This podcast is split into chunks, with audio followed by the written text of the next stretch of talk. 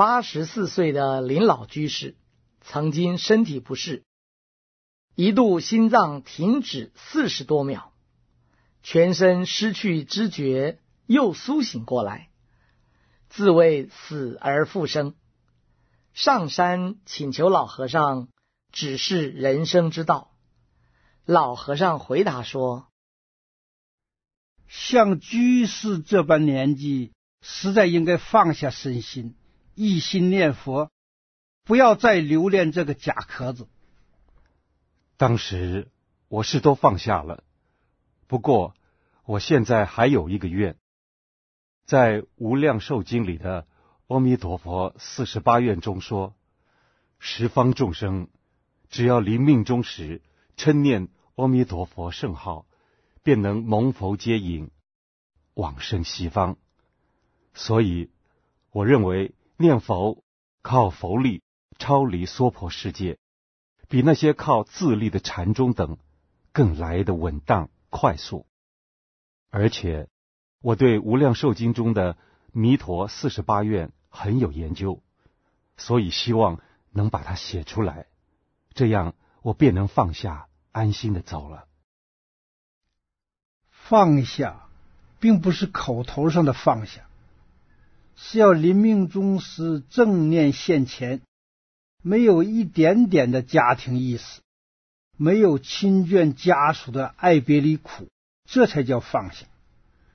如果还存有那么一点家庭意识，那还是生死轮回。要知道，我们来到这娑婆世界是带业来的，要在这娑婆世界中走入佛门。找一条解脱生死苦的新路回去，不要再为贪享衣食住的舒适，而更造一些新的恶业，再重入生死轮回的旧路中。也不要贪长寿，如果不会修，不会走解脱的路，即使活了两百岁，也不过是多造一些业。两百岁一过完。还是要生死轮回。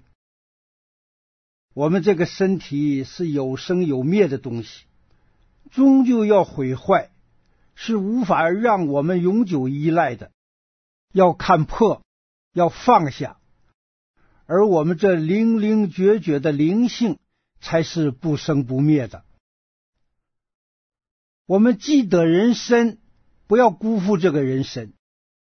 如果知道要走解脱的路，这成佛做主是靠这人身来修成的。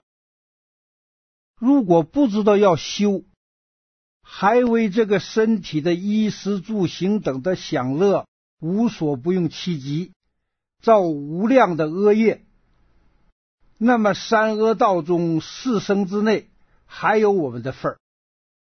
所以这个人生实在是转捩点，是个人生劫。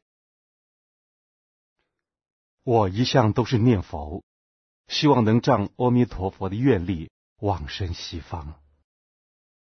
念佛要有愿力，西方怎么去？